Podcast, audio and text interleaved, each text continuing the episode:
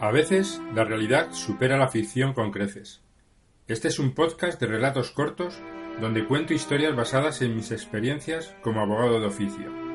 Serán tan reales como vosotros queráis que sean. No os sacaré de dudas. Encontraréis intriga, violencia, acción y amor. Todo el amor que pongo en mis narraciones. Soy Anselmo Carrasco Merlo, el autor de esta locura que trato de contagiar, a la que he bautizado como Crónicas de un abogado de oficio, ficciones de la vida real. Otro sí digo, comenzamos.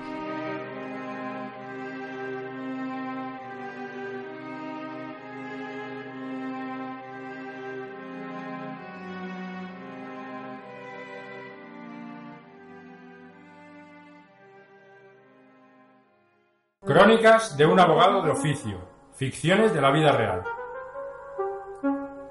Capítulo 24. Encuentros en la tercera fase. Letrado de la defensa. Turno para informe. Con la venia, señoría, llego en la correlativa al Ministerio Fiscal y la acusación particular y solicito la libre absolución de mi cliente con todos los pronunciamientos favorables, ya que las pruebas practicadas no son suficientes para desvirtuar la presunción de inocencia de mi cliente Adolfo. En base a los siguientes motivos. 1. La declaración de Adolfo es coherente y persistente, dado que ha declarado tanto en comisaría como en el juzgado de instrucción, como aquí en el plenario, sin ningún tipo de contradicción.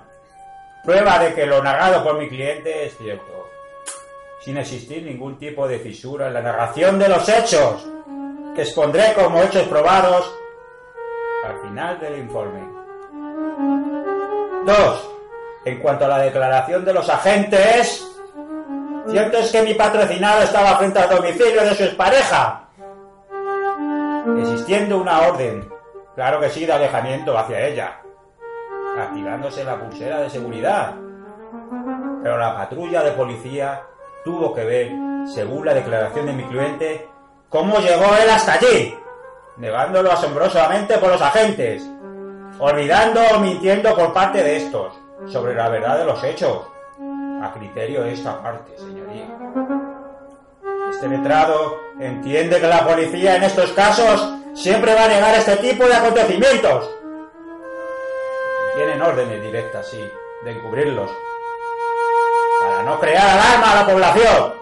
Ellos han declarado que acudieron a una llamada por parte de la central que se había activado el protocolo de violencia de género. Porque un individuo, mi cliente, mi cliente, estaba a menos de 100 metros de su expareja y al llegar se encontraron a Adolfo, aporreando a la puerta del domicilio, pidiendo socorro, limitándose a detenerlo. Este les contó todo lo que había sucedido. Y los agentes hicieron caso omiso de sus manifestaciones. 3. Declaración de la supuesta víctima. Esta en su declaración manifestó que no vio nada, solo que alguien estaba golpeando la puerta de su domicilio, pidiendo auxilio, intuyendo que era su expareja y llamando inmediatamente a la policía la cual se personó enseguida procediendo a su detención. Cuando salió del domicilio, vio que Adolfo ya estaba detenido y seguía pidiendo auxilio gritando que le ayudaran porque había sufrido una agresión por parte de unos seres extraños. Hay que tener en cuenta esta última parte de la declaración, señoría, porque prueba de alguna manera el motivo por el que Adolfo se encontraba allí. 4. No hay más declaraciones que desmientan ni corroboren lo sucedido. Dado que los hechos ocurrieron a altas horas de la madrugada y todo el mundo estaba en la piltra durmiendo. Así lo explica el atestado policial, aclarando que los agentes llamaron a varios vecinos para que les dijeran si habían visto u oído algo, no teniendo suerte en sus pesquisas. Seguimos con el quinto.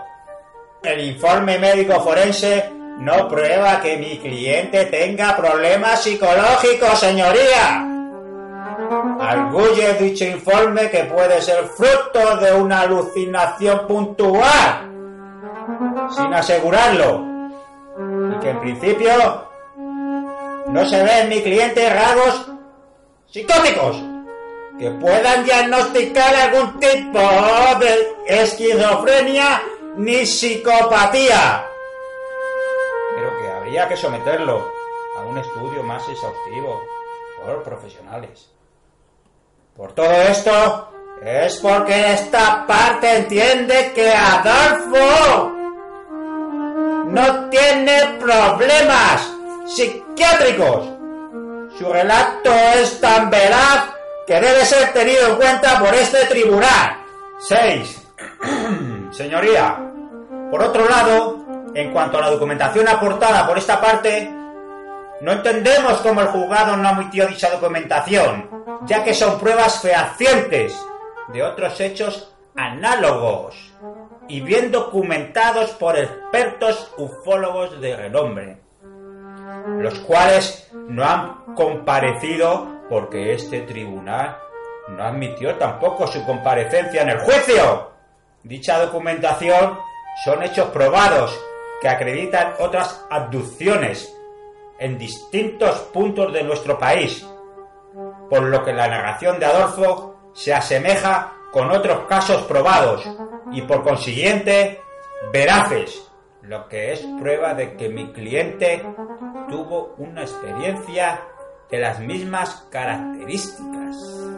7.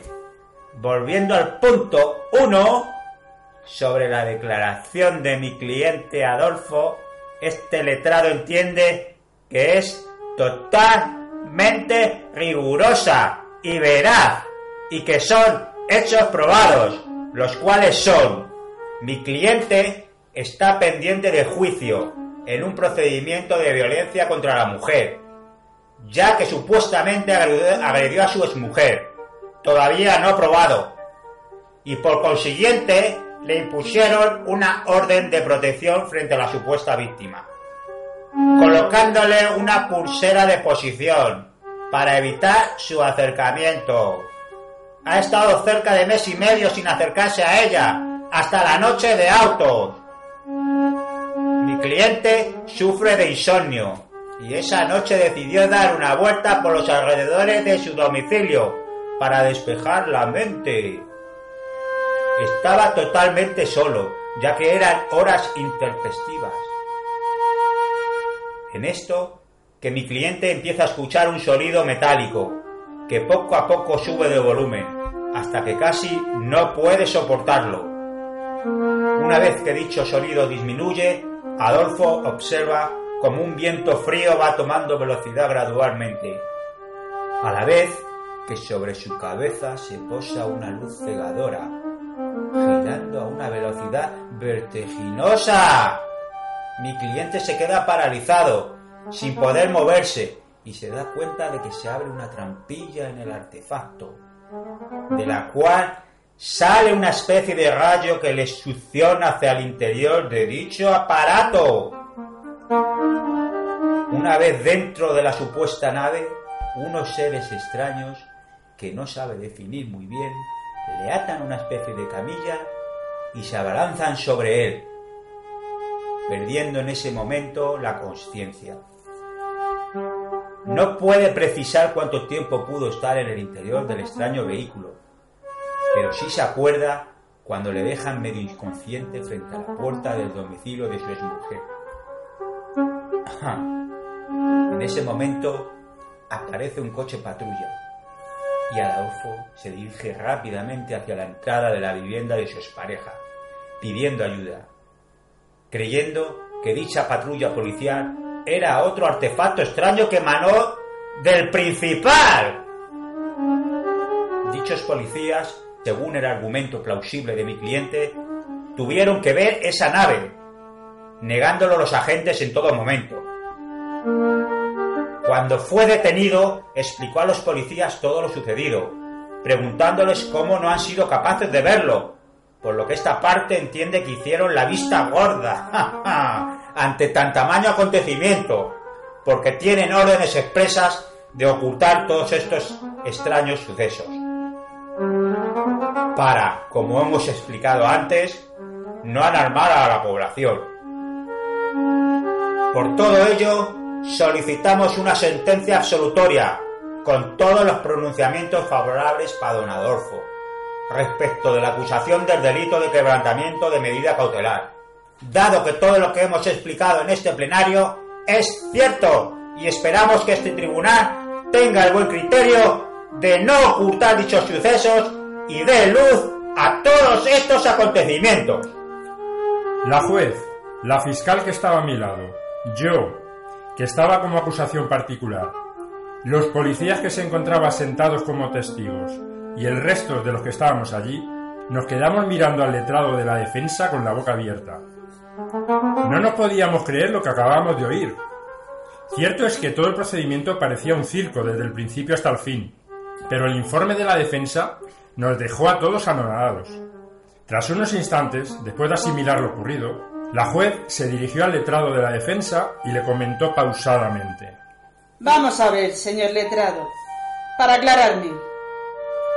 ¿Me quiere decir que su cliente fue abducido por un ovni y que éste le dejó frente a la puerta del domicilio de su expareja? Sí, eso quiero decir. Y es lo que pasó realmente. Contestó el letrado airado. Pero, ¿usted cree realmente esta historia? Es decir, ¿no es una línea de defensa que usted está siguiendo, aunque nadie dé crédito a esta crónica que usted ha contado? Por supuesto que la creo. Yo fui víctima de algo parecido.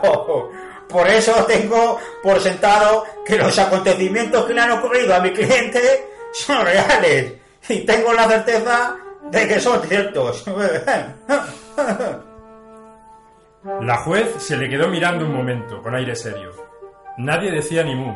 Entonces se dirigió al acusado y le dijo: Tiene usted derecho a la última palabra. Si tiene algo que decir, este es el momento. El acusado se levantó, se dirigió hasta el micrófono y dijo: Lo que hemos explicado mi abogado y yo es lo que pasó realmente. Si nos creen o no, eso es cosa de ustedes, pero hemos dicho la verdad. Yo no sabía si el acusado estaba más loco que su letrado, pero estaban a la par. Su señoría dio por concluso el acto de la vista oral.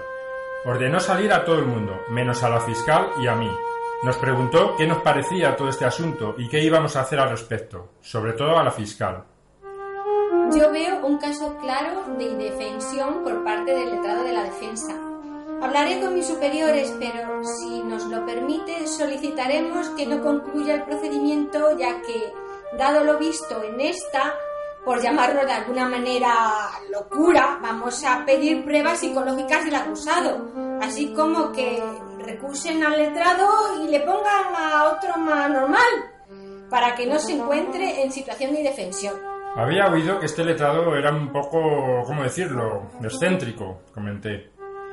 No había coincidido con él en ningún procedimiento, pero visto lo visto, no sé que no se podía pedir que le practicaran también al letrado pruebas médicas. Sí, no tengo más remedio que dar parte al Colegio de Abogados sobre la situación de este letrado, y ellos tendrán que tomar alguna determinación sobre el asunto. También voy a declarar, obviamente, nulo este juicio oral y que le practiquen al acusado pruebas psicológicas, y veremos cómo acaba el asunto. Bien, no me queda más que darle las gracias por su colaboración. Salimos del juicio, yo le expliqué lo ocurrido a mi cliente y la señora me explicó que su exmarido no estaba bien de la cabeza, nunca lo ha estado, pero nunca quiso tratarse. Le parecía bien que se pusiera en manos de profesionales médicos para que mejorase. No quería que le ocurriera nada malo, pero su paciencia llegó a un límite. ¿Qué ocurrió al final? Pues que a Adolfo le diagnosticaron una esquizofrenia paranoide y le ingresaron en un centro psiquiátrico. Respecto al letrado de la defensa, bueno, no lo sé. Sé que le abrieron un expediente en el colegio de abogados, pero me suena que haber oído que seguía dando guerra con su peculiar manera de ejercer. Hay gente para todo.